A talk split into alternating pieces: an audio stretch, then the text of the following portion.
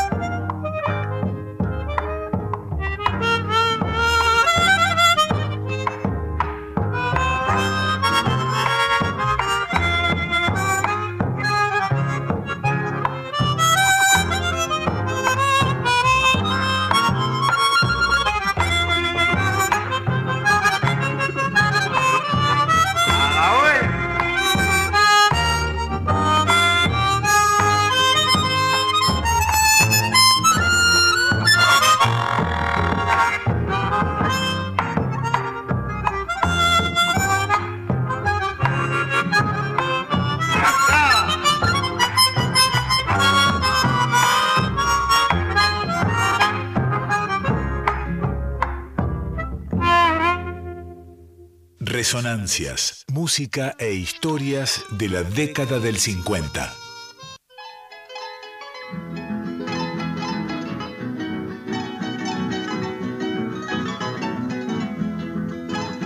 Era impresionante lo que hacía este muchacho con la armónica, ¿no? Ya lo hemos, lo hemos repasado el, el programa pasado a Mr. Hugo Díaz, che. Impresionante, ¿eh? Que, como decíamos, empezó a grabar en el año 1952. ¿eh? Una actuación en vivo en Radio Splendid, terminó registrada, eh, después la publicó el sello TK y a partir de ahí comenzó una, una muy prolífica trayectoria discográfica con, con ese sello, grabó casi 70 temas Hugo Díaz, dejando digamos, una, una forma, una impronta de, de interpretar el, folclore, las músicas de raíz de manera muy ecléctica, digamos, muy, muy abarcativa, de, toda la nación, no, no, de, su pago solamente, obviamente, que, bueno, nos llega hasta hoy como, como un formidable recuerdo. don Hugo Díaz, don Hugo, Díaz, el, el, papá de Mavi, de nuestra directora, haciendo la Salamanca, recién samba de Arturo Dávalos, para comenzar el capítulo número 368 del año 10 de Resonancias aquí en Radio Nacional Folclórica. Amigos y amigas, Hugo Díaz eh, obviamente no nos va a dejar rengos, así que vamos a escuchar en este caso una guaraña, hablando de esa apertura estilística de, del multiinstrumentista santiagueño, una guaraña de Guzmán y Leoníper, que canta Victoria Díaz, canta su mujer también, hemos hablado de la mamá de Mavi, llamada Estampa. ¿eh? Escuchamos a Huguito Díaz, pero también su conjunto, pero también la voz de Victoria Díaz en este tema.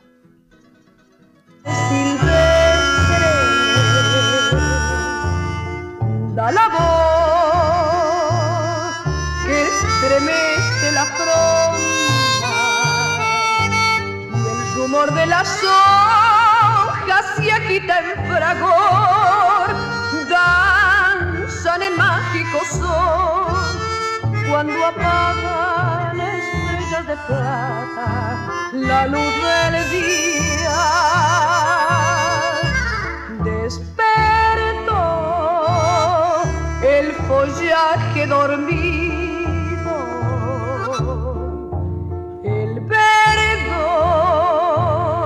se hizo selva en las ramas y en la fiesta salvaje la magia del sol brilla con más esplendor.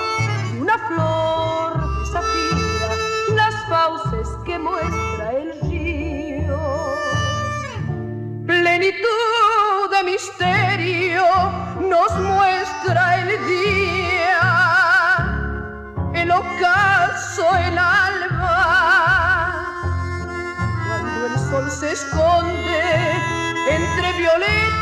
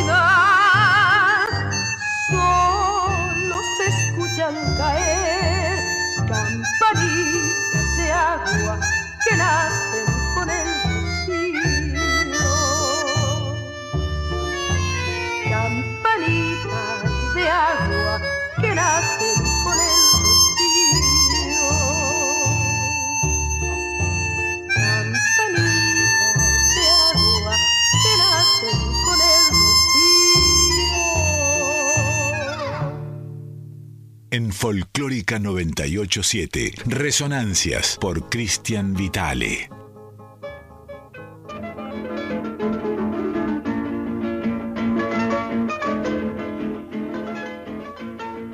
Entonces a, a Victoria Díaz, la voz eh, femenina que, que oían recién, es la de la mujer de Don Hugo Díaz, que le hacía, por supuesto, eh, la segunda en esta versión de Estampa, que es una guarian- guaraña, como le decíamos, de Guzmán y Leoníper. Esto es el año 1952. eh. Vamos a seguir instalados en, en esta época de la historia de las, de las músicas populares argentinas y nacionales, obviamente. Eh, ya comenzamos hace un par de programas con el 52, lo vamos a seguir recorriendo como hacemos habitualmente. Es la temática de, este, de este programa desde que arrancó prácticamente allá por el año 2014, amigos y amigas. Eh, está Andrea Gianetti en la operación técnica, mi nombre es Cristian Vitale. Eh, un saludo a Mario, nos manda. Hacía mucho que no nos escribía Mario de allí de San Luis. Así que, bueno, le retribuimos el saludo a este hombre puntano. Em, otra cosilla, los teléfonos 4999-0987, 4999-0987, si alguien nos quiere enviar un mensaje de voz, ¿eh? lo puede hacer a esta vía, o si no al WhatsApp 11 3109 5896, repito, 11 3109 5896, Eh, ahí lo que nos pueden hacer es escribir un mensaje de texto con letra clara, por favor, entendible. Bien. Eh, disco del día. Disco del día. Nuestras danzas. Artista. Los hermanos Ábalos. Vinilo completo. Che. Primero, el gato que lo abre, el alero. Después, la chacarera que sucede, la juguetona.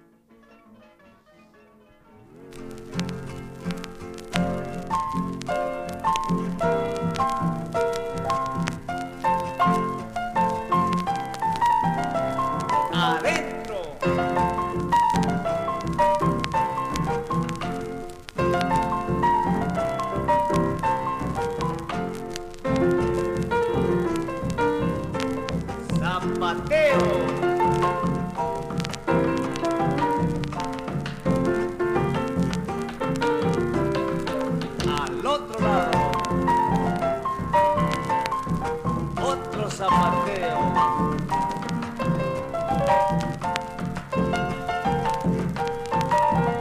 se acaba. Y que venga la segunda.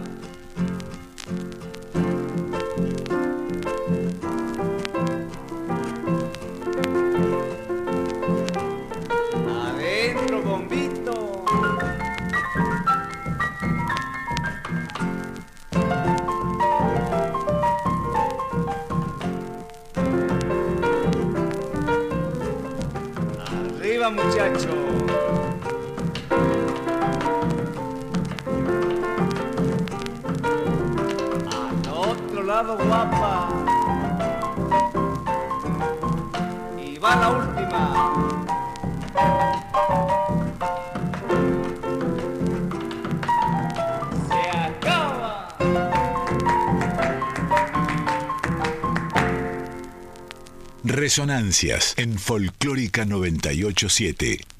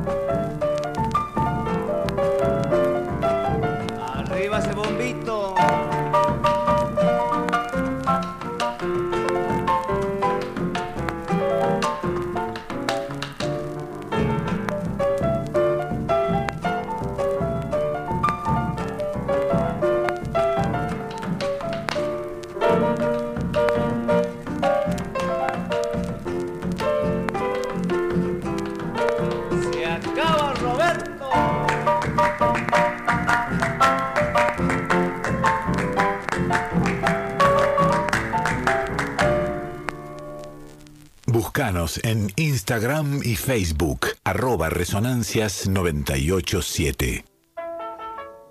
Ah, tan lejos como hasta 1939 hay que irse para detectar el origen che, de los hermanos Ábalos. Dicen que es el conjunto folclórico más antiguo de la historia argentina. Esto habría que ponerlo entre paréntesis porque estaríamos dejando afuera, eh, por ejemplo, al conjunto de arte nativo de Andrés Chazarreta, sin ir más lejos, ¿no? Y, habría que ver cuándo nacen los Abrodos, pero creo que es por, por esa fecha. Lo cierto es que es uno de los más antiguos, ¿no? eh, cuya formación inicial estaba compuesta por Napoleón Benjamín Ábalos, a quien le decían Machingo, Adolfo Armando Ábalos, Roberto Wilson Ábalos, Víctor Manuel Ábalos, eh, nuestro querido eh, Vitillo, y Marcelo Raúl Ábalos, que era Machaco, Machaco, Vitillo, Machingo.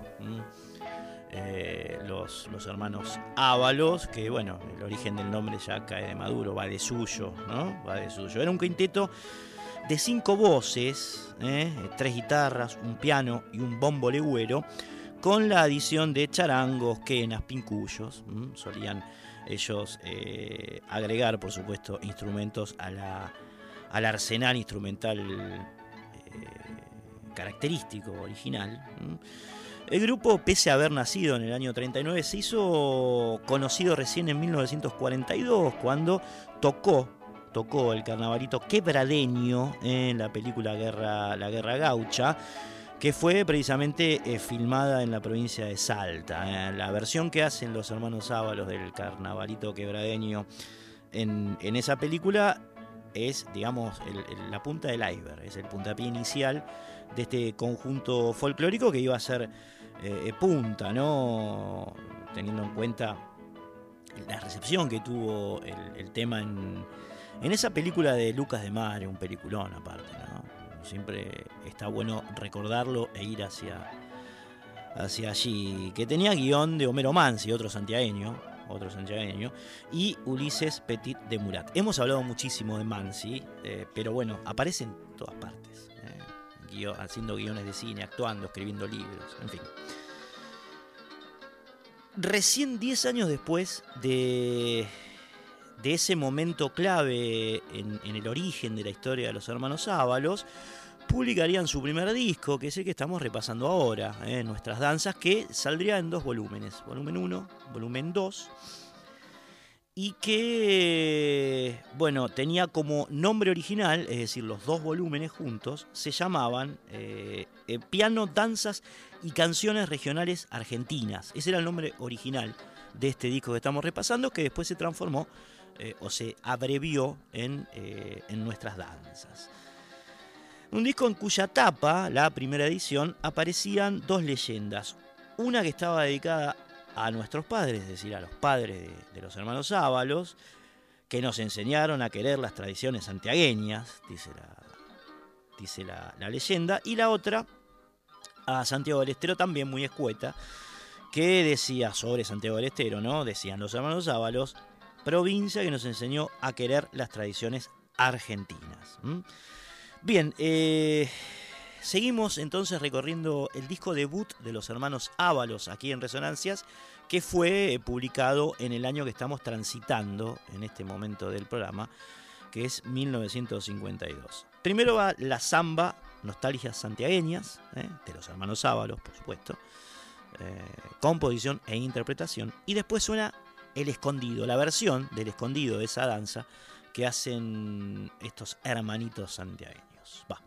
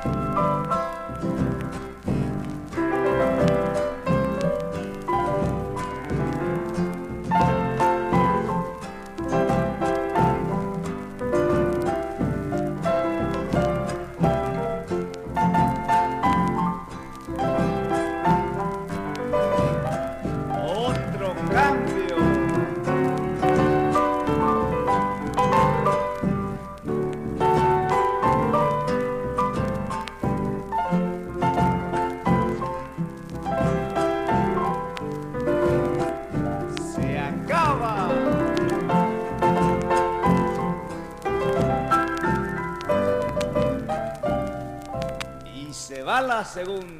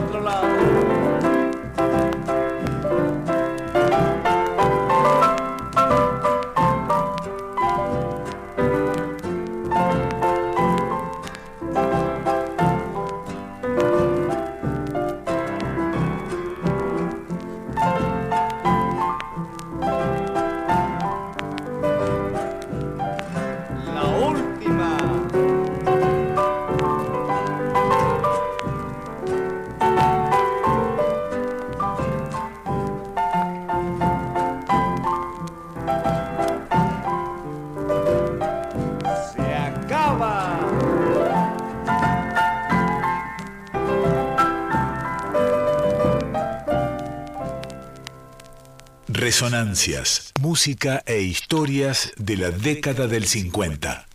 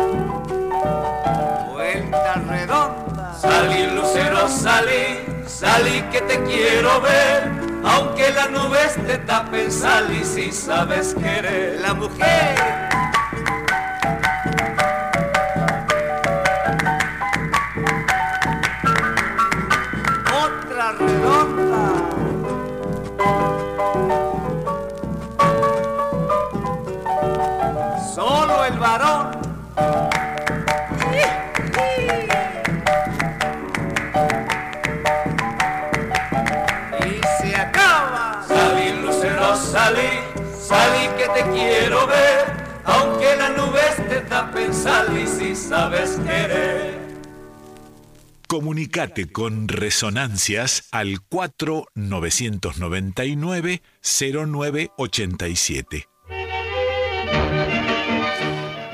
Hermoso lo que hacían los hermanos Ábalos, ¿eh? nostalgias santiagueñas primero, puritos, eh, esas músicas de raíz que, arrancaban por lo menos para el público eh, porteño, digamos, ¿no? Eran músicas que por supuesto tenían una tradición muy fuerte en, las provincias, pero aquí en Buenos Aires eh, era bastante duro entrar porque estaba el tango monopolizando, digamos, los gustos eh, de los pobladores de esta, de esta provincia, sobre todo de, las cercanías del Río de la Plata, ¿no? Lo que en la provincia se dice el porteño. Y los hermanos Ábalos eh, lograron hacerse primero conocidos, después muy queridos por el público de aquí.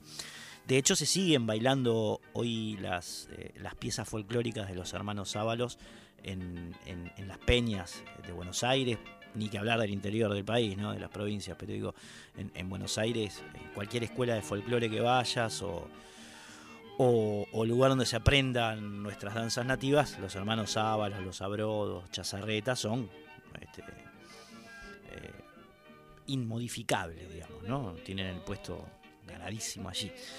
Bien, eh, acá nos dice Mario de San Luis que anduvo de vacaciones, por eso no nos escribía. Está bien. Bueno, aprovecho. 4999-0987, 4999-0987, el contestador. El WhatsApp 11 3109 5896. 11 3109 5896. Les dejo las vías de comunicación abiertas porque vamos a poner ahora al aire una entrevista que le hicimos a don Vitillo eh, Ábalos, que, como ustedes saben, además de ser eh, integrante de los hermanos Ábalos, tenía un programa aquí en esta radio, lo tuvo durante mucho tiempo. Recuerdo que, que Resonancias venía, en una de las temporadas venía después de él, digamos, ¿no? Y era hermoso ver al viejo acá hablando de, de, de cuestiones del pasado, ¿no? De esa historia tan rica, tan, tan emocional además, tan emotivo y, con la calidez que lo contaba. Así que bueno, una vez lo entrevistamos a Vitillo, mm, que obviamente se disparó eh, en profundo sobre la historia de los sábalos y vamos a poner esa entrevista que le hemos hecho a este, a este hombre, que Dios lo tenga en la gloria, por supuesto, a Vitillo, eh, en la que cuenta lo que contaba siempre en la radio, digamos, básicamente. ¿eh? En este caso creo que lo enganchamos eh, para que hable un poco de este primer disco que estamos recorriendo, pero bueno, él siempre iba eh, eh, enlazando conceptos y recuerdos, entonces habla del primer disco, obviamente, pero también lo, rodea de un montón de otras palabras que, van a ser de su, de su agrado. Nos pinta esa época Vitillo Ábalos con una memoria impresionante. ¿no?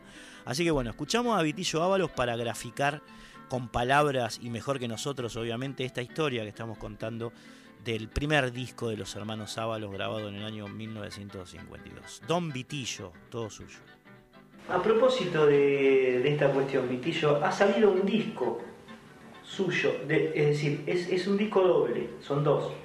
Uno tiene el primer, eh, la primera grabación de los Ábalos y el otro, cuénteme un poco de ese disco, si no yo Claro. voy a estar navegando.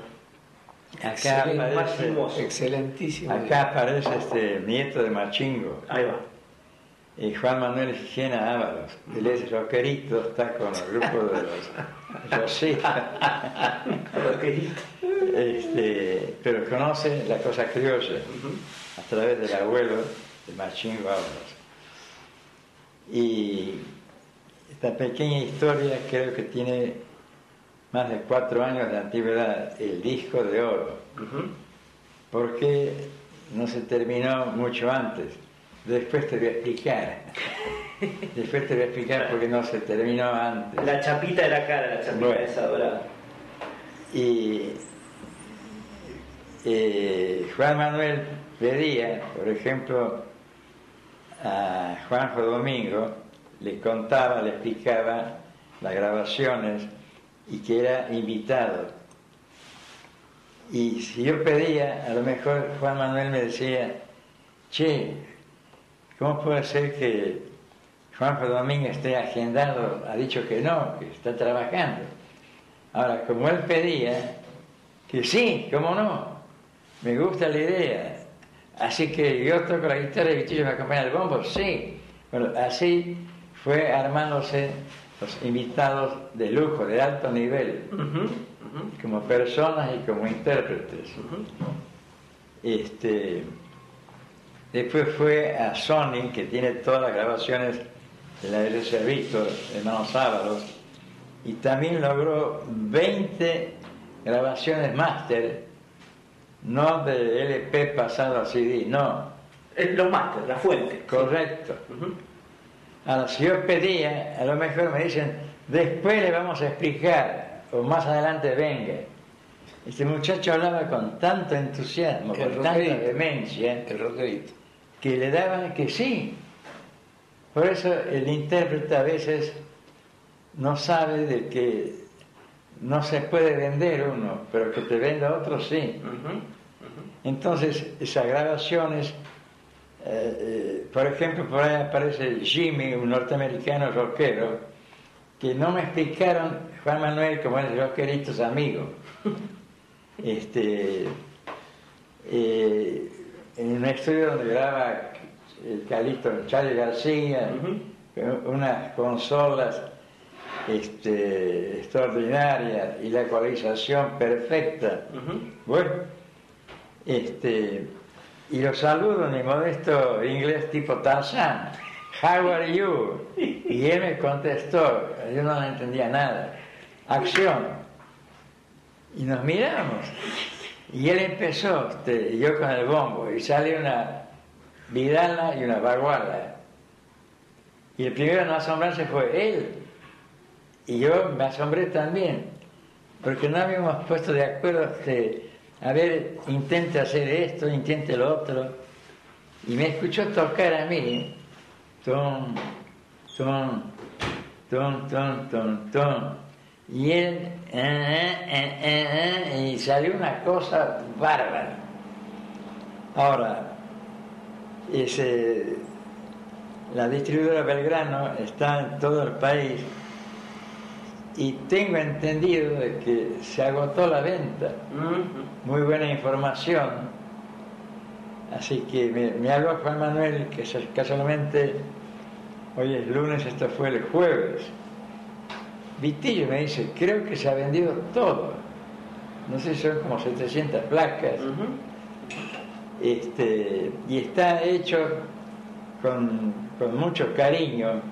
Todos los invitados, eh, el ex director de AADI, este, el toca de bandoneón tango, Leopoldo. Leopoldo Federico, grabó en esa invitación una chacarera. Ujú. Y él confesó, Pablo, siempre quise grabar una chacarera de ustedes, la juguetona.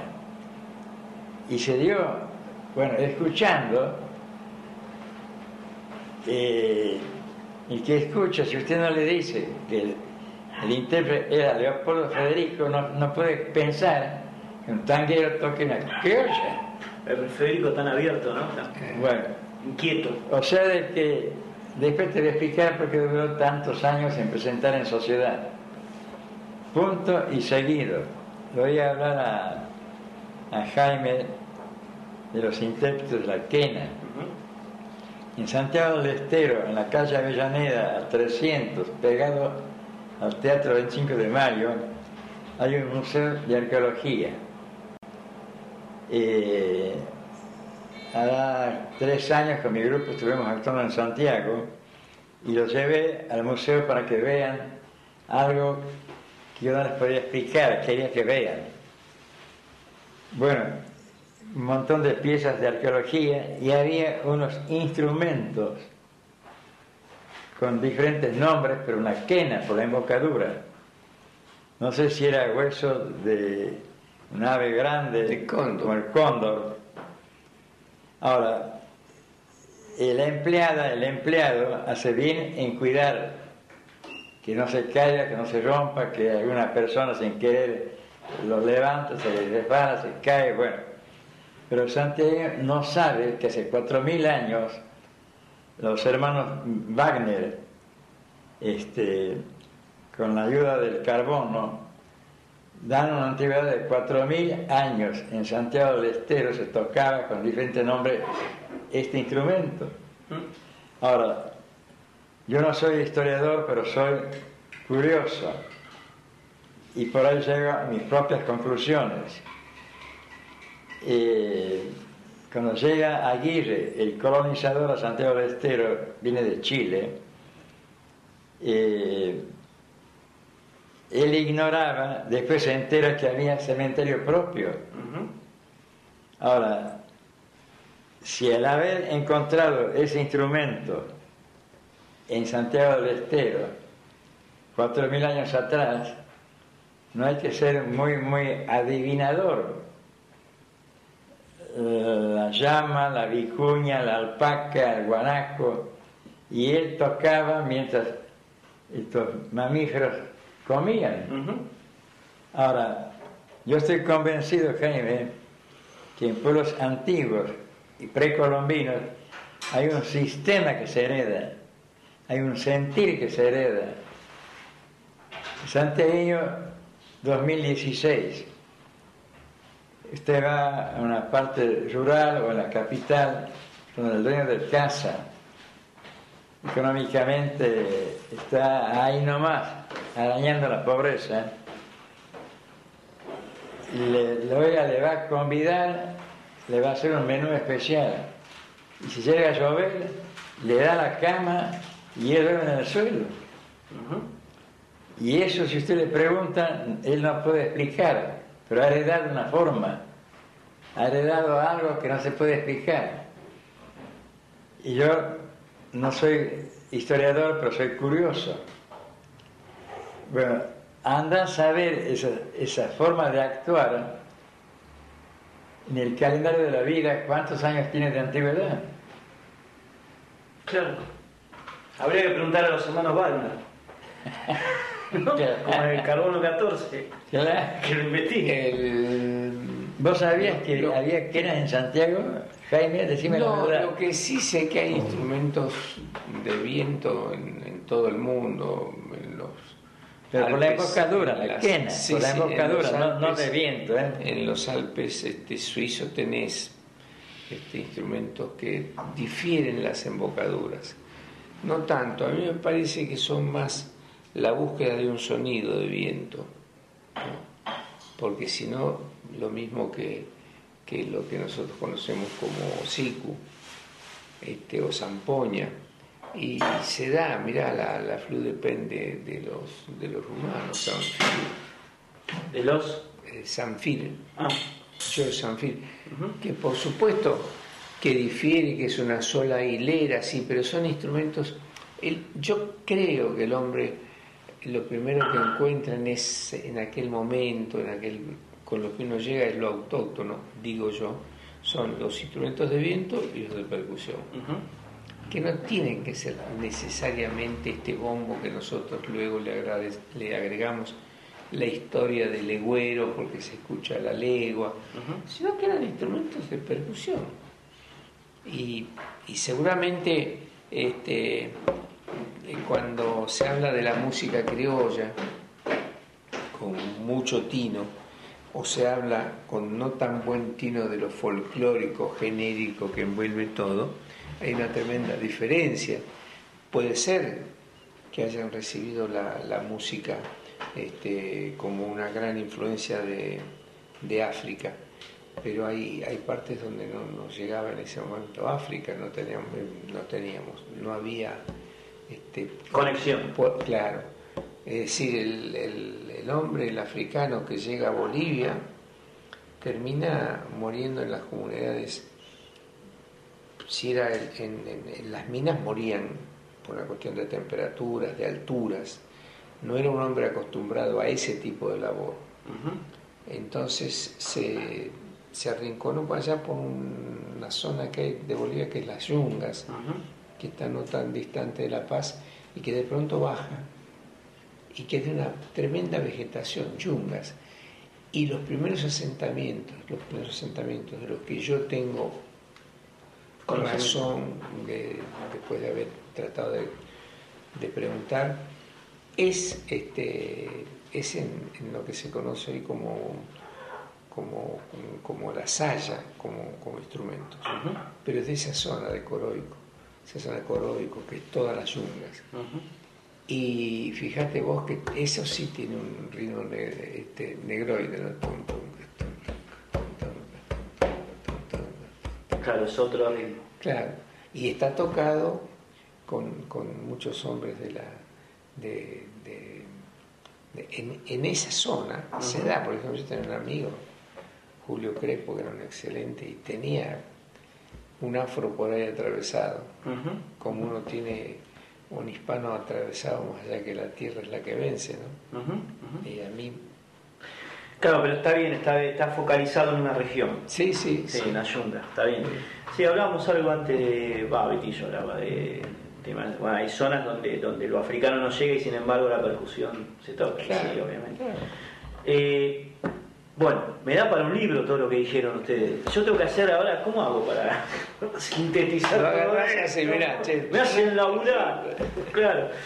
En Eh, Japón estuvimos dos meses y 20 días, 1966. Perdón. Y con gran sorpresa para mí, en una casa que vendían instrumentos de caña de bambú, la embocadura de una quena. ¿Vos sabías que en Japón tocan con otro nombre la quena? no, no. Bueno, yo tampoco. Si no hubiera ido con mis hermanos a, a- a Japón, No lo hubiese visto. yo ignoraba que este instrumento geográficamente no tiene un domicilio propio. Ujú. ¿Cómo le explico a un boliviano, a un ecuatoriano, a un peruano, a un jujeño, que en el Japón se toca con otro nombre? Me va a mirar como diciendo, che, deje de... de- ¿qué, qué- qué- qué fantasía tiene usted? El nombre no me acuerdo, pero hay uno de los instrumentos al que él se refiere que ellos buscan una, una continuidad en la respiración con un movimiento de cabeza. Entonces emiten sonidos larguísimos. Y hay toda una técnica para tocar. Soplando. Y a la quena Pitito. me ha dibujado, perdón. Sí. Me ha dibujado, perdón, no. La embocadura. Y no tiene como el clarinete que no hay nada. Vos, el clarinete vos soplas, hay una lengüeta Ujú. y sale un sonido. La quena no tiene nada. Y en el Japón yo veo en una tienda y te- tengo dos en casa. Ah, las compró. Y yo decía, ¿cómo le explico a, a un ecuatoriano, la parte andina de Colombia, Perú, Bolivia, Jujuy, el norte de Chile, que también en Asia se toca este instrumento, que vive este instrumento? Claro.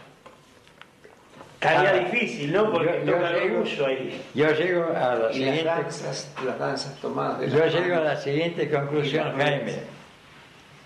La criatura humana caminaba, le contaba acá al amigo, en cuatro patitas. Cuando camina erguido un millón de años, andaba por todo el globo terráqueo. Eres el padre del parecido. ¿Qué parecido? Él ha andado por todo el terráqueo. Tal cual. Resonancias en Folclórica 987. Bueno, ahí escuchábamos largo y tendido a Vitillo Ábalos, que esa nota fue a Vitillo y también a Jaime Torres. Eh, aparecía ahí charlando Jaime porque le decimos en ocasión de un concierto que iban a dar juntos, recuerdo en el Tazo. Esta, esta entrevista, esta larga charla que tuvimos con, con Vitillo y con Jaime Torres fue en la casa de Jaime, la famosa casa de San Telmo, donde hoy vive la queridísima Elba Bofo, eh, la, la mujer de, Jaime. Así que bueno, le sacamos el jugo a estos dos personajes. eh, Obviamente son parte importante, nodal de la historia de las músicas de raíz argentina, ¿no? Eh, Vitillo Ábalos, que contaba un poco, como les decía, acerca de ese primer disco que publicaron los hermanos Ábalos, que después se reeditó en, CD, digamos, un poco empezaba así la charla, pero después eh, empezó Vitillo a contar otr- otras ramificaciones, digamos, que eh, lo hicieron terminar hablando de los instrumentos que compartían, digamos, los músicos de folclore con los negros, en fin. Toda una sapiencia, una sabiduría extraordinaria. Lo único que uno tiene que hacer frente a eso es escuchar, ¿no? Así que bueno, nos sirvieron estas palabras de Vitillo con eh, esas apostillas que, y esas reflexiones que, que tiró Jaime Torres para seguir describiendo de alguna manera eh, las músicas de los hermanos Ábalos, eh, específicamente de su primer disco del año 1952. El teléfono es el 4999-0987. 4999-0987 si alguien tiene alguna reflexión para hacer de, de, lo que acaban de decir Vitillo y Jaime eh, desde el más allá, lo pueden hacer a, ese, a este teléfono, digamos, tienen unos segundos, 30 segundos para hablar. O si no, nos pueden escribir un mensaje de texto al WhatsApp, que es el 11 eh, 3109 5896. 11 3109 5896. Bien.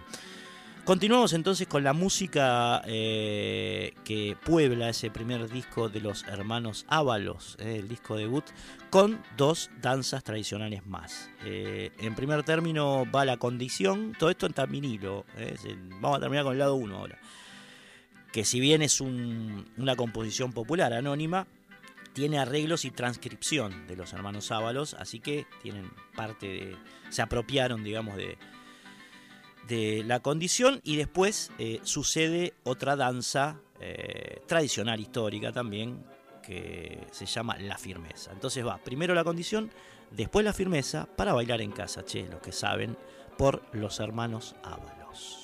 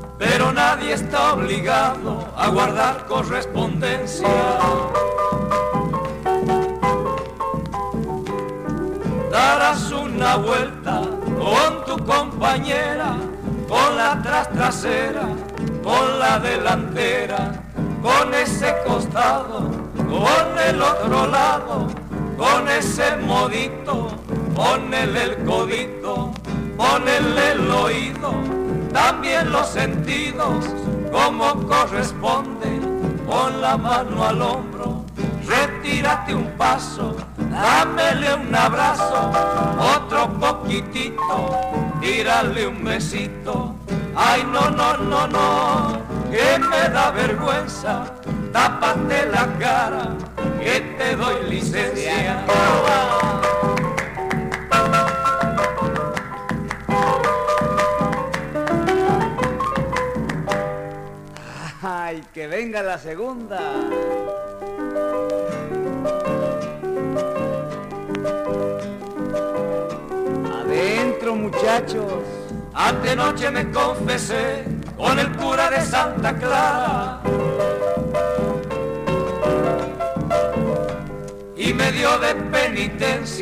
la firmeza bailara.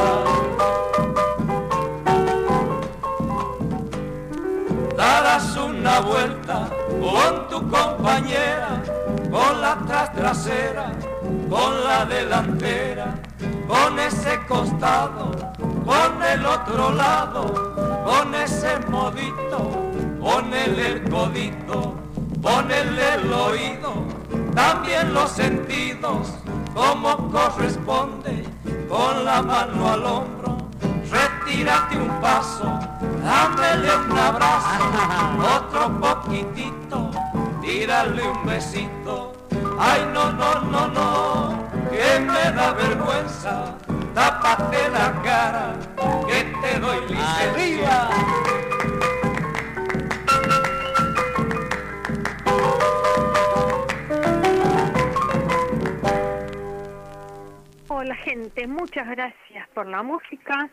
Habla Carmen.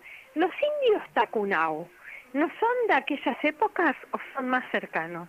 No sé si pasan mensajes, pero bueno, yo les pregunto. Chau, chau.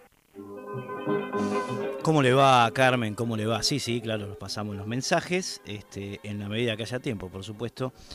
Eh, la pregunta, los indios Tacunau. No, los indios Tacunau eh, nacen con el boom del, del folclore en la década del 60. Creo que el primer disco de ellos eh, es de 1966, ¿m? así que son bastante posteriores a los, a los hermanos Ábalos. ¿eh? A los hermanos Ábalos. Bien.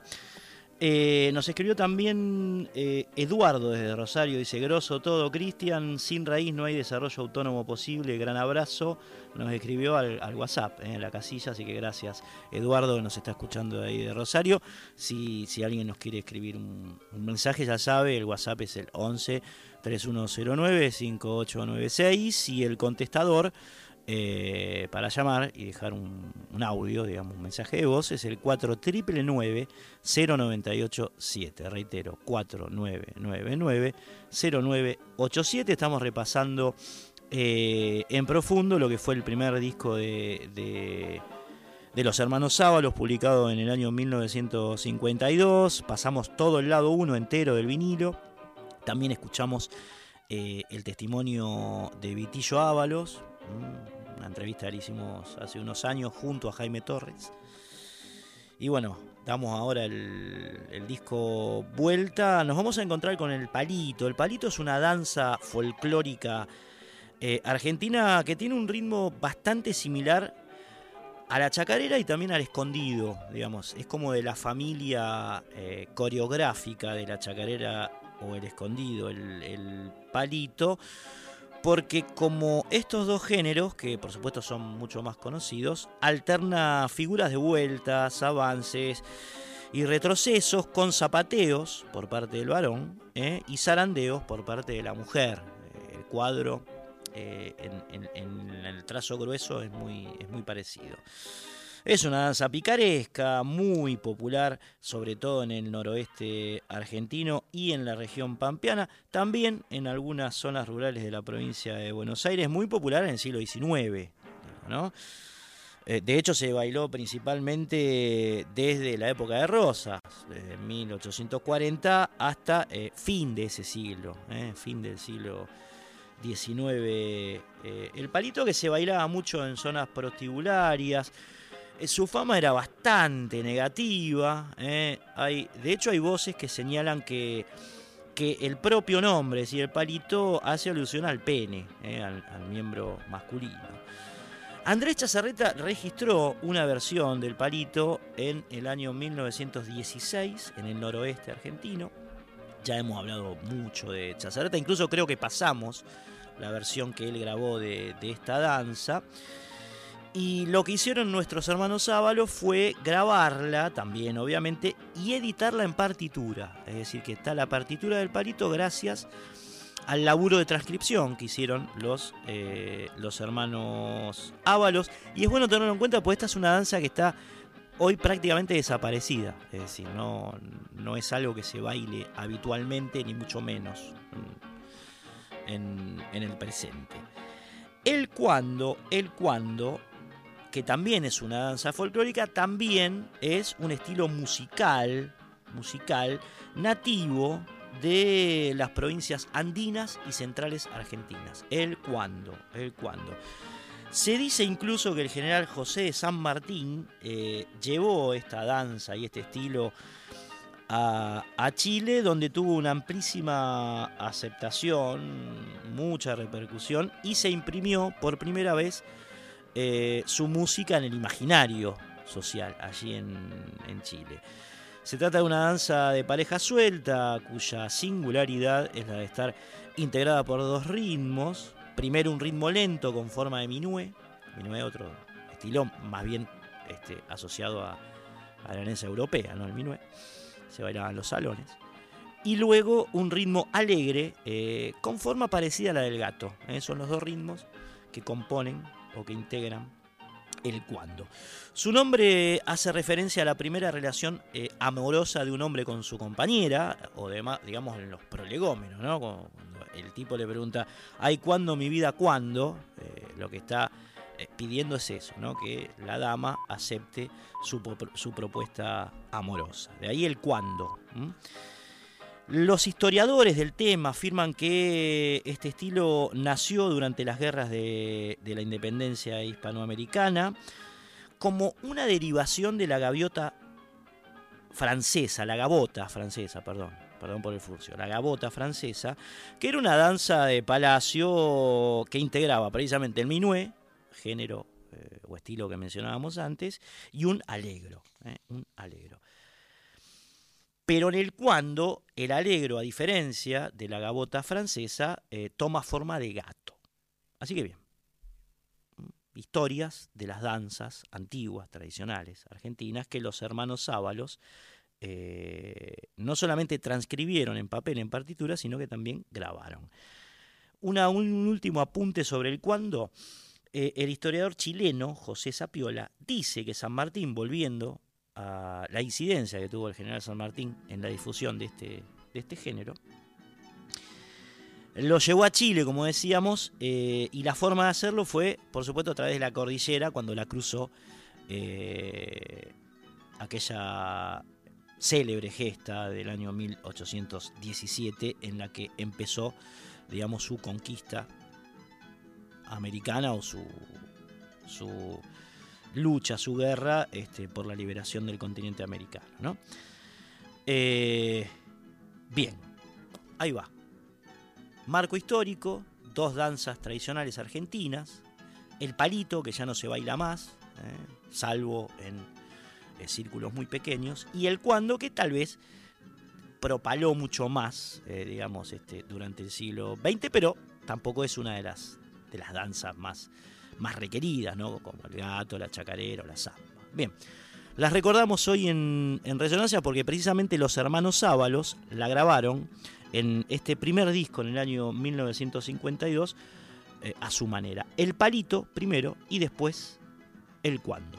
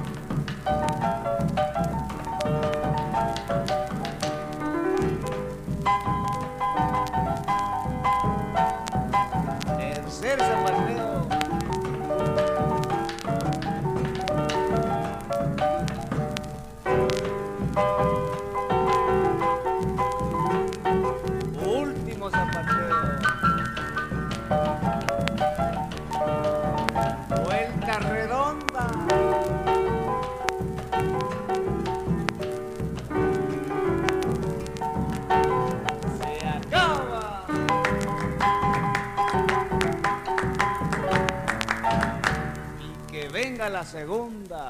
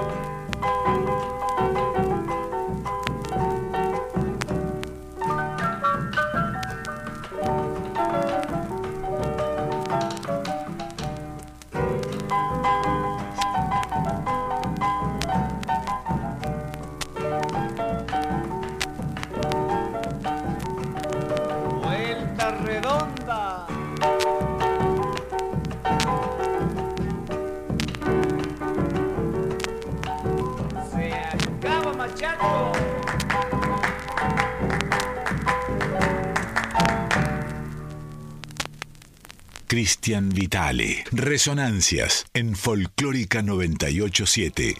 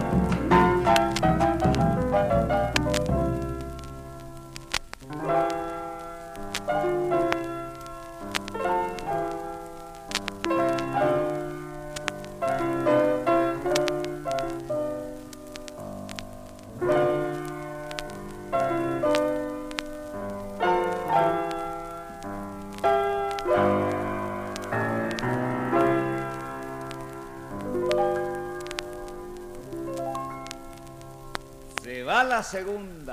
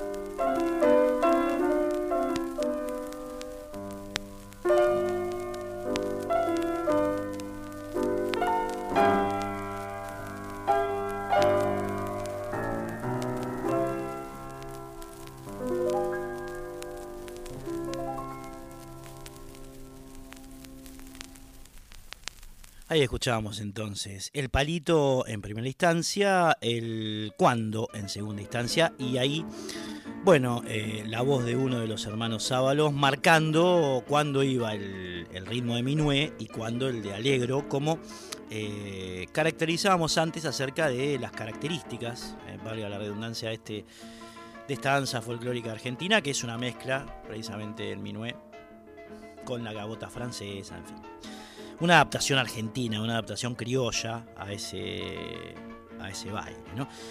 Bien, seguimos con la historia de los hermanitos Ábalos. Napoleón Benjamín Ábalos, a quien le decían Machingo, nació en La Plata eh, en el año 1913, él era el mayor. El segundo fue Adolfo, que llegó al mundo en el año 1914 en la capital federal. Los dos primeros Ábalos nacieron aquí, eh, uno en La Plata, otro en Capital Federal. Eh, y bueno, después con, con, ellos dos acuestas de chicos, Napoleón y Helvecia, que eran el padre y la mamá de, de, ellos, se trasladaron en 1915 a Santiago del Estero, donde nacieron los demás hermanos. ¿eh? Roberto nació en 1919, Víctor Manuel Vitillo, a quien escuchábamos antes en una extensa charla en 1922, y por último, eh, Machaco, que era Marcelo Raúl, que, bueno, eh, vio, vio, la luz en 1923. Entre algunas características, y esto lo, lo, pudimos haber notado en las composiciones que estábamos escuchando, eh, principales de los hermanos Sábalos era la utilización del piano en el folclore. Mm, lo que suena el piano en varias de las piezas de los hermanos, eh, hermanos Sábalos es tremendo. Eh, otro, otra así haciendo un puteo por su, por su biografía, fueron uno de los números clave y de los primeros números folclóricos eh, populares que eh, se presentó en la peña Chalay Guasí, eh, que estaba en el subsuelo de la confitería Versalles, en, está ubicada en la esquina de Santa Fe y Paraná.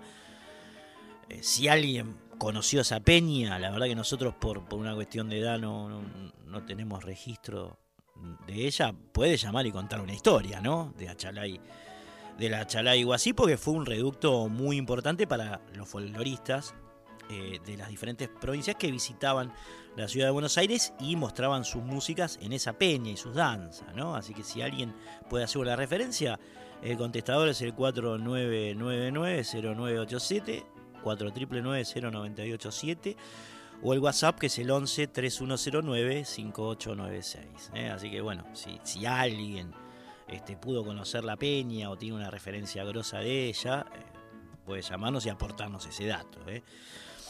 Bien, desde esa peña de la Chalay-Guasí, lo, los hermanos Sábalos protagonizaron lo que sería la avanzada folclórica de los años 40 sobre Buenos Aires. Esto es lo que venimos diciendo. Es el primer conjunto folclórico, tal vez junto a los hermanos Sabrodos, que empieza a pisar fuerte en un escenario que estaba cuasi monopolizado por el tango, eh, y tenía también mucho arraigo el jazz en, en Buenos Aires, un género que se cultivaba mucho, el jazz. La música este, que hacían en esa peña llegó una vez a oídos de gente que eh, producía música en Radio El Mundo y a partir de allí eh, los hermanos Ábalos se vieron con una puerta abierta muy grande que los depositó en, la escena principal de nuestras músicas telúricas durante la década del 40 y sobre todo el 50, eh, en la que publican su primer disco, que es el que estamos repasando entero aquí en Resonancia. ¿no? Viene primero la interpretación que hacen de Carnavalito Quebradeño en la película La Guerra Gaucha de Lucas de Mare y después eh, de actuaciones, de grabar algún que otro simple más, eh, terminan publicando este maravilloso disco debut que es una especie de, muestrario eh, profundo de las danzas folclóricas argentinas del siglo XIX y algunas del siglo XX, pero la mayoría tienen su origen, digamos, como contábamos antes, el palito, el cuando, en fin, en el siglo XIX. Vamos a escuchar ahora otras dos danzas. La primera es un bailecito que se llama El Pajarito. Y la segunda, precisamente el carnavalito quebradeño que los hermanos Ábalos ya habían interpretado en la película La Guerra Gaucha. Van los dos. Charanguito. Guitarra y bombo.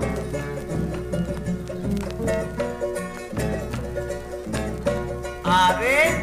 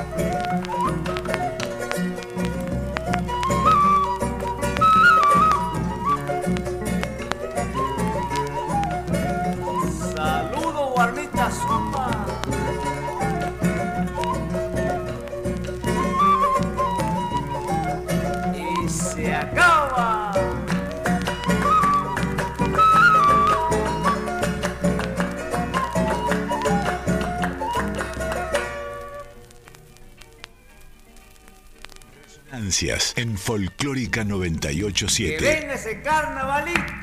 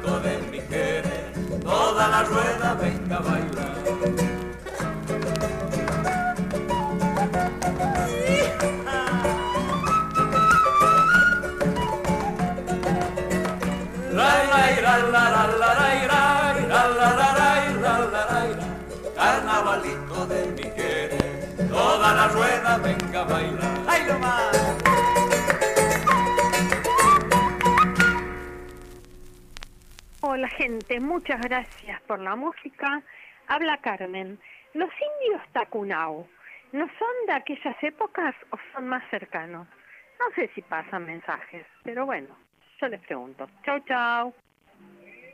El mensaje es para decirles que como las personas como yo, que tenemos 76 años, no nos vamos a acordar de los queridos hermanos Ábalos.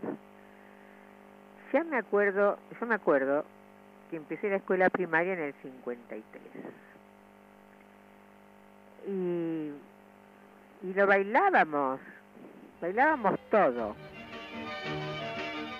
Ahí está los mensajes que van llegando. Y bueno, la señora recién que se acordaba precisamente de la época en la que los hermanos Ábalos grabaron su primer disco, 1952-53, que seguramente lo bailaban en, en la escuela, en las clases de música, porque además en esa época el impulso de la música argentina era muy grande, ¿no? Había muchas instituciones, mucho apoyo por parte del Estado a las músicas nuestras, a la música argentina. Este, algo incluso eh, reconocido por personas que no eran eh, afines al gobierno peronista, como, como Astor Piazzolla, ¿no? que reconocían este, este apoyo a, a la música argentina y que se trasladaba a las escuelas, a las instituciones, en fin. Bien, nos da pie entonces eh, este contexto para hablarles eh, un poco del año 1952, más allá de lo musical, digamos, ¿no? Eh, como, como especie de marco contextual de lo que pasaba ese año. Que, bueno, fue el año en el que empezó el segundo gobierno de Juan Perón, el 4 de junio de 1952. eh, asumió después de haberle ganado las elecciones del 51 a la Unión Cívica Radical, que estaba en ese momento representada por Ricardo Balbín. eh, el peronismo sacó el 62% de los votos frente al 34% de la fórmula de, de la Unión Cívica Radical. Pese a todo, no fue un año muy fácil el 52, fue un año de crisis bastante fuerte después de eh, eh, los éxitos económicos y sociales que había alcanzado el peronismo durante su primer gobierno. Entró en una especie de crisis en el 51 y este, en el 52, que fue también el año en el que murió Eva Perón. Después vamos a estar contando algo de, del fallecimiento de ella y que, bueno, eh, la crisis económica fue bastante, bastante brava. El, el gobierno empezó a combatirla de alguna manera congelando precios pero también salarios, es decir, como enfrió la economía después de, de, la calentura que había tenido la misma durante los años anteriores, entre el 46 y el, y el 50 básicamente. Y tal ecuación, es decir, el, el congelamiento de precios y de salarios, se sumó a la intervención del Instituto Argentino para la Promoción e Intercambio, que era el IAPI, el famoso IAPI, que gracias a unos subsidios eh, al sector agrario sobre todo, logró controlar finalmente el proceso inflacionario que se había puesto bravo. ¿no? La inflación a partir del año 1952 empieza a bajar bastante en Argentina, este, hasta el 55 en que la revolución llamada o autoproclamada libertadora derroca al gobierno de, Juan Perón. Ahí, eh, digamos, la, la inflación anual eh, no superaba el, el 10% en el año 1955. Bien, eh, fue parte esta intervención económica del Estado, eh, del famoso Plan de Emergencia Económica, que había planteado Juan Perón a principios de año para precisamente detener eh, la crisis económica que se había producido en 1951 por varias razones o motivos. Bien, mientras esto pasaba en el país, los hermanos Sábalos grababan este disco que estamos escuchando, que es Nuestras Danzas, año 1952, y que terminaba con dos clasicazos de, de este conjunto maravilloso, este conjunto folclórico argentino. Primero la samba agitando pañuelos, que tal vez eh, es una de las piezas más conocidas de los hermanos Sábalos, y, y después Chacarera del Rancho. Son dos tremendos clásicos, una samba y una chacarera, por parte de los hermanos Ábalos, que ya el amigo Josué Hualpa, que está esperando este programa en esta hora, va a poner al aire. Hermanos Ábalos, terminamos el recorrido de su primer disco del año 1952 con Agitando Pañuelos y Chacarera del Rancho. Che, a tirar la casa por la ventana. Dale.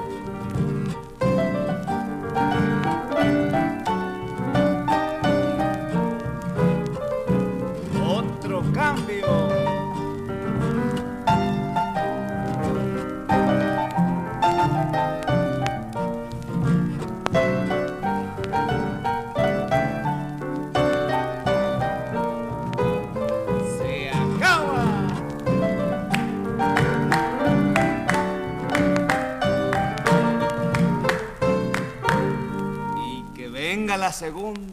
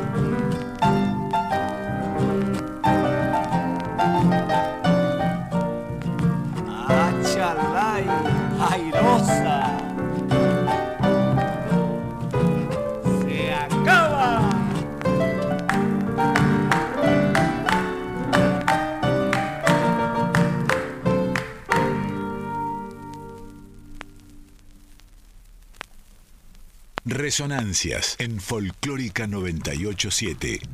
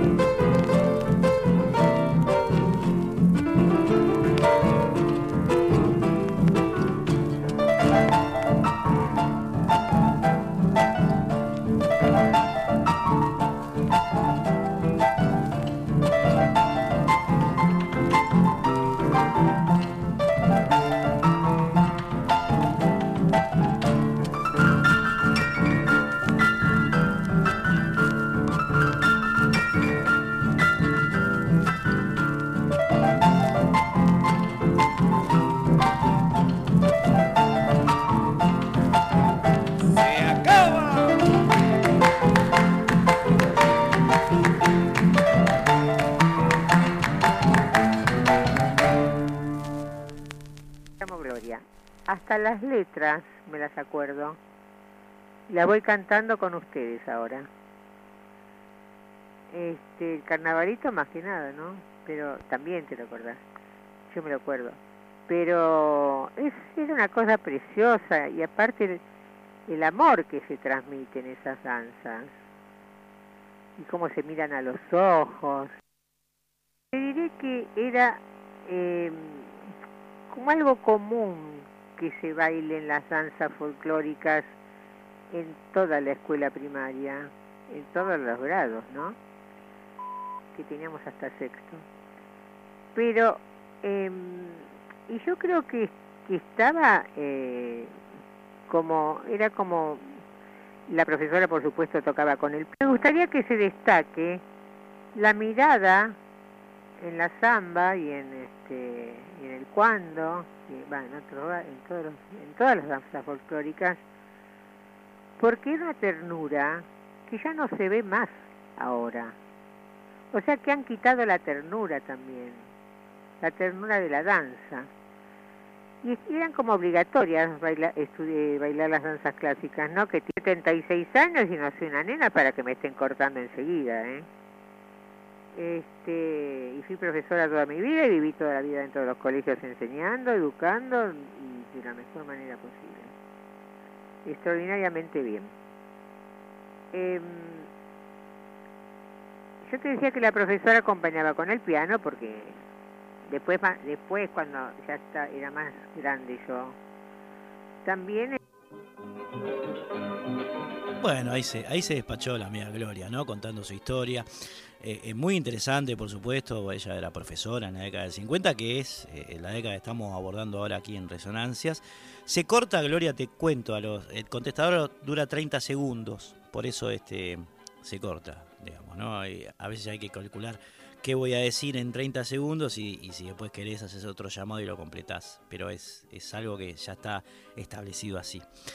Bien, si alguien quiere, quiere llamar o aportar lo suyo, ya sabe, el contestador es el 4999-0987, 4999-0987, o si no, puede escribir un WhatsApp al 11-3109-5896. Con eh, los temas que escuchábamos antes de los hermanos Sábalos, agitando pañuelos, samba gloriosa y chacarera del rancho, terminó el recorrido eh, por este disco eh, de, este conjunto folclórico argentino señero eh, en las músicas nativas, eh, los hermanos Ábalos, y que ese disco es un compendio alucinante, completo, es un muestrario muy pero muy nutritivo de las danzas folclóricas argentinas que los Ábalos hicieron picar en punta en el año 1952 en el que el primero de mayo, contando un poco más de, lo que ocurría por entonces, eh, Eva Perón pronunciaba su último discurso hasta que bueno cayó gravemente enferma y el 26 de julio se produjo su muerte. Tenía 33 años Eva, pesaba 38 kilos y su muerte fue el dolor colectivo más grande de la historia argentina, dicen. Incluso hay historiadores, hay historiadores, y esto lo hemos chequeado. eh, escribimos un libro sobre Encarnación Escurra, que fue la mujer de Juan Manuel de Rosas. Eh, las exequias de Encarnación Escurra también fueron, en promedio, eh, tan masivas como las de Eva Perón. Es decir, si se toma el promedio de la cantidad de gente que vivía en Buenos Aires en, en la- en el año que murió Encarnación Escurra, que fue 1838, el promedio era más o menos parecido al que asistió a los funerales de Eva Perón. Era muy querida también por el pueblo Encarnación Escurra. Eh, bien, la, última aparición pública de ella había sido el 4 de, de junio, cuando se la vio sostenida por una estructura metálica que estaba montada eh, en un auto descubierto que la trasladó desde el Congreso hasta la Casa de Gobierno. Eso está filmado, digamos, se puede ver, por ejemplo, en Sinfonía de un Sentimiento, la película de, de Leonardo Fabio, está esa imagen de Eva ya muy desmejorada, digamos, subida a, esa, a ese auto descapotable. Eh, así que bueno, hay recursos fílmicos, digamos, para, para darnos una idea más de, de lo que pasó en esa época, una idea visual. Otra pérdida en ese año fue la del vicepresidente de la Nación, que era un radical, digamos, vicepresidente de Juan Perón, que fue Juan Hortensio Quijano, el que ganó con él no solamente la primera elección de 1946, sino la de 1951. Eh, la muerte de Quijano se produjo el 3 de abril de 1952. Y también esto que decíamos del año complejo, del año una coyuntura brava, fue que había movimientos para, para derrocar eh, el, gobierno, el gobierno de Juan Perón. Como por ejemplo eh, una idea de asesinato, de magnicidio por parte del teniente coronel Jos- José Francisco Suárez, ¿eh? que se lo detectó precisamente preparando un atentado eh, contra Juan Perón, digamos, ¿no? Esto nos recuerda, también hubo un intento de atentado, de atentado a Juan Manuel de Rosas, bueno, a Cristina hace muy poco. Así pasó también con numerosos militares y civiles que estaban conspirando contra el gobierno peronista, alentados desde Chile y desde el Uruguay y financiados por el gobierno este, norteamericano, ya en un año tan temprano como el 52, tres años antes del golpe militar del 55. Por otra parte, se lanzaba el segundo plan quinquenal. En Córdoba, las industrias aeronáuticas y mecánicas del Estado, cuya sigla era IAME, comenzaba a fabricar automóviles, rastrojeros, motocicletas, tractores. En Campana, Fabricaciones Militares inauguraba una planta de tolueno sintético. El 28 de noviembre de 1952 este, fue cuando Perón presentó este segundo plan quinquenal que como objetivo particular se fijó el de consolidar la independencia económica para asegurar la justicia social y mantener la soberanía política, que eran las normas programáticas incorporadas al preámbulo de la Constitución en la reforma de 1949, es decir, la doctrina justicialista. ¿no? A propósito de quienes estaban en contra de este gobierno peronista, era una parte significativa de la sociedad, va este tema en el idioma que ellos amaban. Georges Brassens, Le Gorillet. C'est à travers de larges grilles que les femelles du canton contemplaient un puissant gorille, sans souci du camp. Avec impudeur, c'est comme mère, lorgnait même un endroit précis que rigoureusement ma mère m'a défendu de nommer ici. Gare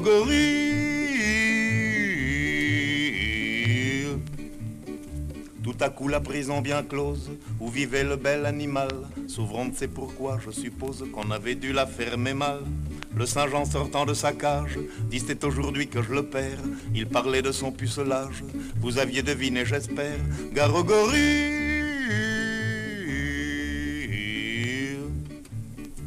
Patron de la ménagerie, Gris était perdu, nom de nom, c'est assommant car le gorille n'a jamais connu de guenon.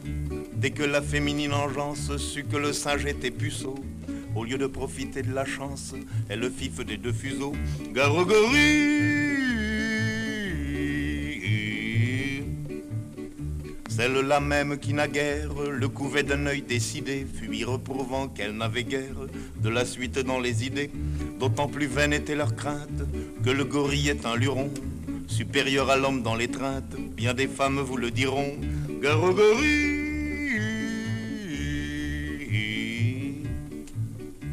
Tout le monde se précipite, hors d'atteinte du Saint-Jean rut, sauf une vieille décrépite et un jeune juge en bois brut. Voyant que tout se dérobe, le quadrumane accéléra son dandinement vers les robes de la vieille et du magistrat. Garogorie Bas soupirait la centenaire, qu'on pût encore me désirer.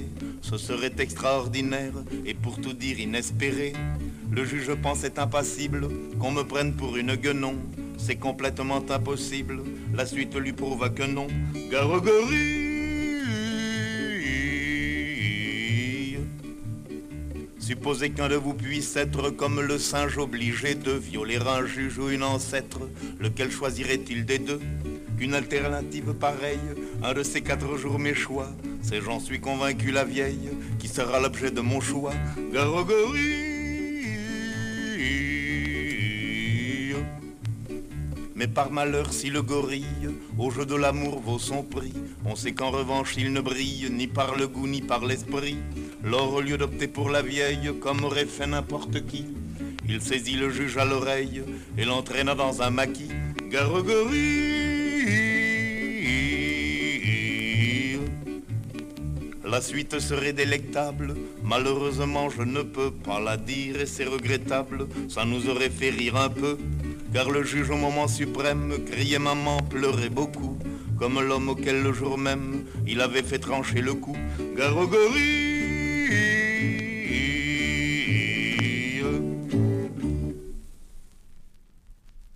Le Gorilé, entonces, Brassens, ¿eh? pegamos el timonazo ahí.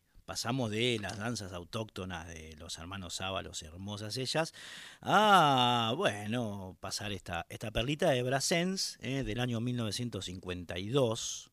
Nos va a servir para cerrar la recorrida musical e histórica que hicimos de, este año, George Brassens, que había nacido el hombre el 22 de octubre de 1921, Brassens, en Montpellier, allí en, en, Francia, por supuesto, un cantautor medio, medio narco, una, una figura emblemática de la canción francesa, fue Brassens, y, y además muy... Este, sería influencia, por supuesto, de un, de un montón de, de, músicos, no solamente de, de, Francia y de Europa, sino de todo el mundo. ¿eh? Eh, un tipo, un poeta clave, vamos a decir, de la canción francesa de posguerra.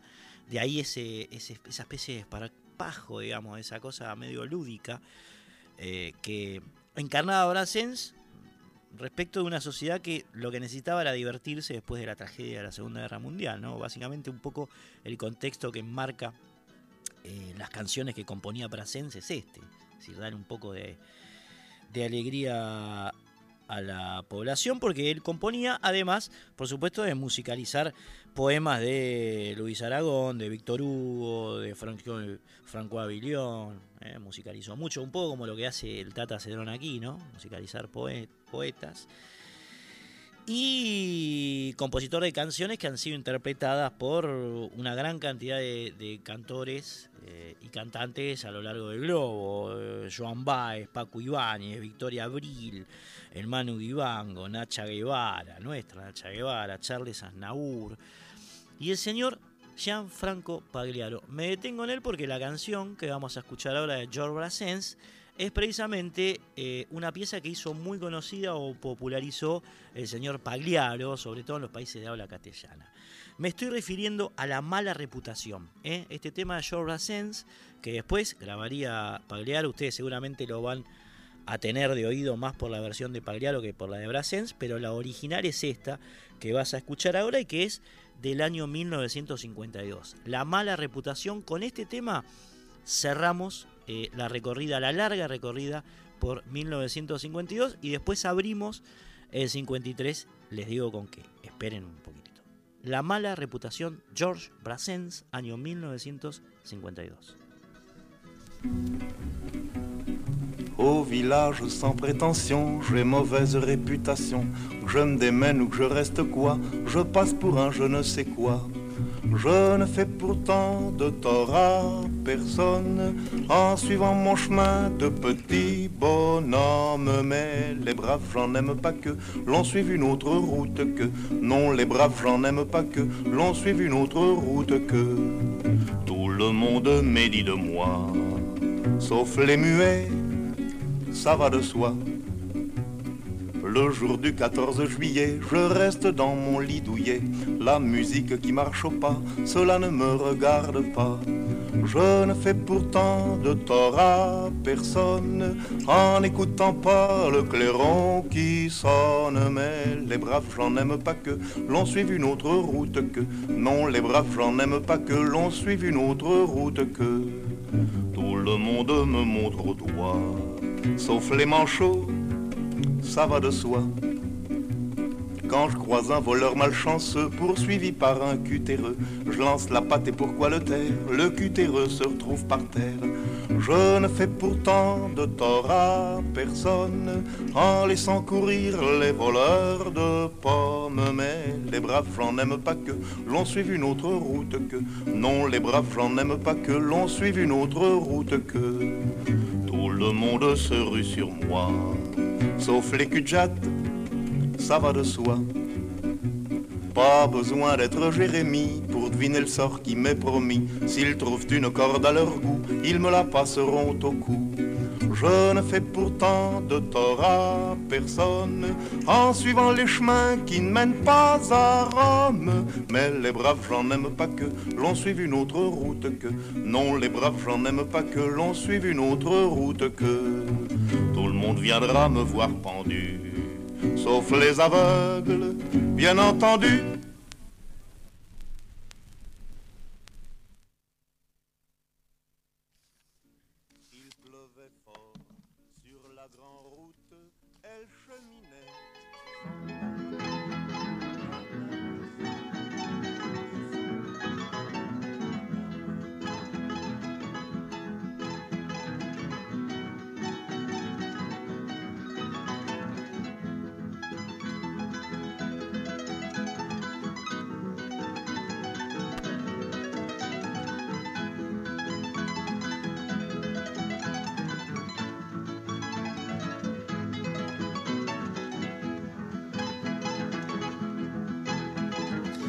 Bien, escuchamos entonces ahí la mala reputación, amigos y amigas de George Brassens. Se los dije, esta versión seguramente les sonará más por, por Gianfranco Pagliaro. Y también hizo una muy linda Arbolito, el grupo Arbolito de, los amigos de Adrián, eh, Agustín Ronconi, ese que Jusí del Pelado Borgovelo. También hicieron una muy linda versión de, de la mala reputación de Brassens en castellano.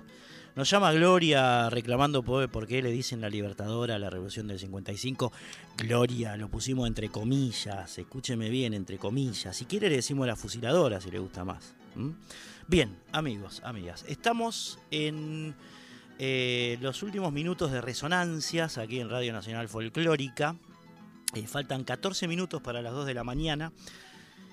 Y bueno, eh, vamos a empezar eh, el año 1953, que vamos a recorrer eh, en lo que nos queda, en el poquito que nos queda este programa, y por supuesto en muchos más. Dos o tres, calculo, nos llevará la producción musical argentina en el año 1953. Y hablando de las Europas, porque estábamos escuchando a Brassens, eh, Juan Sánchez Gorio nació en España. Juan Sánchez Gorio nació en España, pero en 1924 eh, llegó a la Argentina con su familia, Gorio, y se radicó en San Nicolás. este, para seis años después mudarse a la capital federal donde se puso a estudiar bandoneón. A los 13 años, Gorio formó un trío de joven junto a José Basso y Alejandro González. Luego fue requerido por el violinista Alberto Pugliese, que era el hermano Osvaldo Pugliese, Alberto era violinista, para integrar su agrupación orquestal. En 1937 continuó con Alberto Sima, hasta que al año siguiente Francisco Lauro, que por entonces dirigía la orquesta los mendocinos, lo incorporó como primer bandoneón a ese conjunto. El pianista de la agrupación era Alfredo de Angelis, de esa agrupación de los mendocinos, y el cantor Mario Landi. Les estamos presentando a Sánchez Gorio, eso es lo que estamos haciendo, que fue un gran músico argentino. En 1939, Sánchez Gorio se desvinculó de la orquesta de Lauro y junto al pianista Bernardo Paz y la voz de Mario Landi formaron un conjunto que duró apenas un año, un trío, Landi, Bass y Sánchez Gorio. Durante el año cero de la década del 40 debutó este hombre como director, por fin, finalmente, de su propia orquesta, con la que, bueno, tocó por primera vez en Radio Splendid, eh, con un cantor llamado Luis Bottini, que no es de los más conocidos, por supuesto. El estilo Gorio era rítmico, muy bailable, eh, y de hecho esos son los rasgos principales de sus primeras grabaciones, eh, el ritmo y el baile. Grabado el 18 de agosto de 1944, el mismo tango de su autoría y versos de Horacio Sanguinetti, estamos hablando de Oriente, y el vals de Alfredo Pelaya, Clavelas Mendocino, fueron eh, el debut musical de Gorio, que volvió a grabar el 4 de enero de 1945, esta vez un instrumental de Francisco Canaro llamado Milonga con variación, y una versión de No me importa su amor de José Dames y Enrique Cadícamo con el cantor eh, Luis Mendoza. Durante todo el año 1946, Gorio actuó en la confitería tanguera Marsoto, que ya hemos mencionado varias veces, eh, porque era un lugar, un espacio característico, tocaban las orquestas de, de tango y los conjuntos. Participó en los carnavales de 1947 en el club Defensores de Santos Lugares. Y años después incorporó al cantor Jorge Linares, que venía de tocar de la tremenda orquesta de Pedro Laurens. Tremenda Sánchez Gorio ingresó luego, estamos hablando ya de fines de la década del 40, eh, en una etapa bastante prolífica, incorporó a Osvaldo Bazán como cantor, Bazán que se convertiría junto a Luis Mendoza en uno de los binomios de cantores más populares eh, por esos años. En 1951, y ya estamos llegando por supuesto a nuestro momento, Gorio fue contratado por el sello Orfeo, que era un sello nuevo, que se estaba tratando de instalar en Argentina. En septiembre de ese año grabaron el instrumental Rodríguez Peña, ¿eh?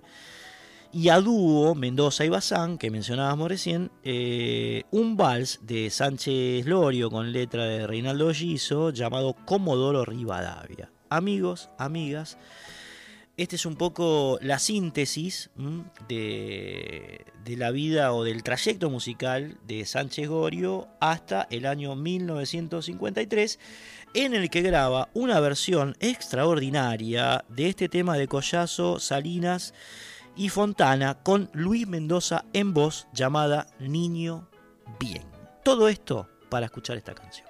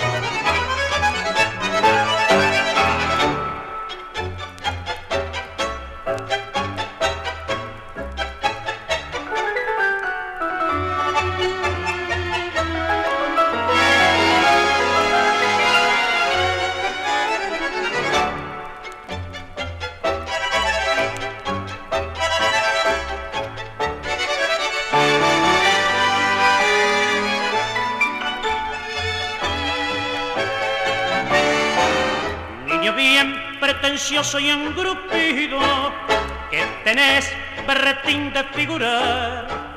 Niño bien que lleva dos apellidos y que usa de escritorio el petibar.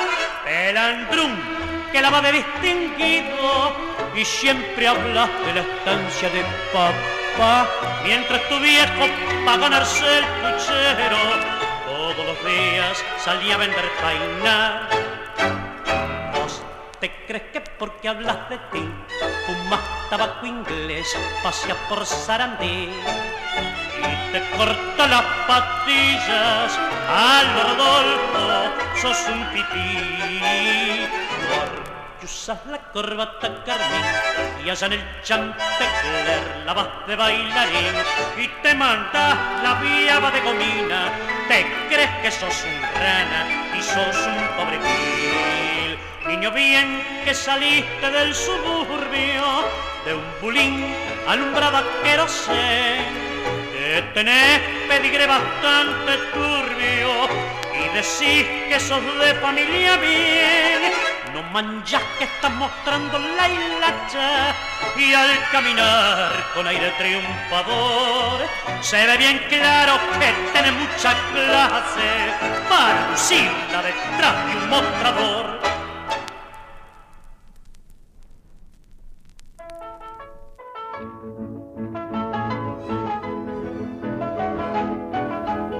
Resonancias en Folclórica 987. Bien, escuchamos entonces ahí la versión de Niño Bien que hace Juan Sánchez Gorio, la orquesta de Sánchez Gorio, del español, fíjense ustedes, ¿no? Este, este hombre nació en España, eh, con Luis Mendoza en voz. Un tema, como les decía, lúdico, rítmico, eh, alegre. eh, Niño Bien por Sánchez Gorio de Collazo, Salinas y Fontana. Eh, saludos para la gente que nos sigue eh, por, las redes, eh, por Instagram, por, Facebook. Jorge Pablo Antonio, Aide López, Edgardo Cuteri, Cristina López, Mariel González, Homero Mujica, María González, Nuria Martínez, José Seña, Néstor Rodríguez, Norberto Cambiaso, Silvita Majul, Ada Río, Justo Eduardo. Eh, abrazo para todos y para todas que nos escriben habitualmente en las redes, en Instagram y en Facebook. Y por ahí también nos están escuchando, ¿no? Bueno, eh, no es hora de despedirse. Vamos a. Más o menos es hora de despedirse, ¿cómo decirlo? Vamos a escuchar un temita más. Eh, en este caso, un poco ablandando el año 1953, pues ya estamos posados en él. En esta larga historia que venimos contando aquí en Resonancias. La versión que hace Del Choclo, uno de los primeros tangos que hubo en la historia de este género en Argentina, de Ángel Villoldo, por supuesto, por la orquesta de Carlos Di Sarli. ¿eh? La escuchamos y después sí los saludo. Vamos a hacer la cosa como corresponde.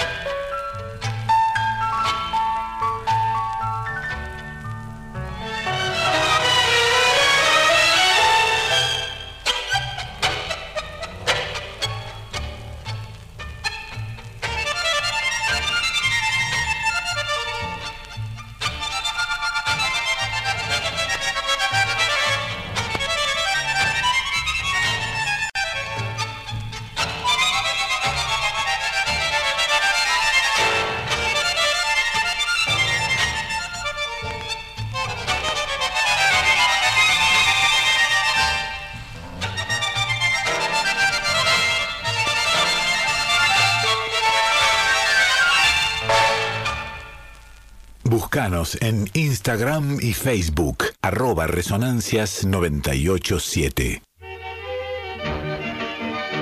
Qué lástima que no lo cantó Tita el tango. Decía el muchacho que lo amo. Todo que es más chico que mis hijos. Escúchame. Y, y decirle que me causó gracia cuando Gloria dice la fusiladora. Yo te dije la, la bombardeadora. Era terrible los aviones. Estábamos todos asustados, los de la capital. Y yo que mi hermano no llegaba de la Facultad de Arquitectura. Lloraba con mi hermana. Sí, sí, totalmente de acuerdo, Gloria, por supuesto. eh, no solamente los bombardeos de junio del 56, que fueron asesinos, sino los fusilamientos del 56. Eh, Los bombardeos del 55, de junio del 55. eh, 16 de junio del 55, ahora se está por cumplir un nuevo aniversario. Y después los fusilamientos del 9 de junio del 56, fueron dos fechas trágicas, sí, totalmente. Cuando lleguemos a esos años vamos a estar hablando un poco de, esos episodios que enlutaron a la historia argentina. Bueno, nos estamos despidiendo. Muchas gracias, Gloria, eh, por tus comentarios. Eh, nos estamos despidiendo, ya queda un minutito para las 2 de la mañana. Nos eh, operó técnicamente en la primera hora Andrita Gianetti, ahora estuvo Josué Hualpa en la segunda hora. Así que bueno, le agradecemos profundamente a Josué. Mi nombre es Cristian Vitale, Resonancias vuelve, eh, como siempre, el próximo viernes a la medianoche, sábado, digamos a las 0 horas, eh, para ya meternos muy en profundo en el año 1953 en sus músicas, por sobre todo en las historias de los músicos argentinos, en lo que hacían y algún contextito de lo que pasaba también, ¿por qué no? Bueno, Adiós, nos reencontramos el próximo viernes a la medianoche aquí en Radio Nacional Folclórica.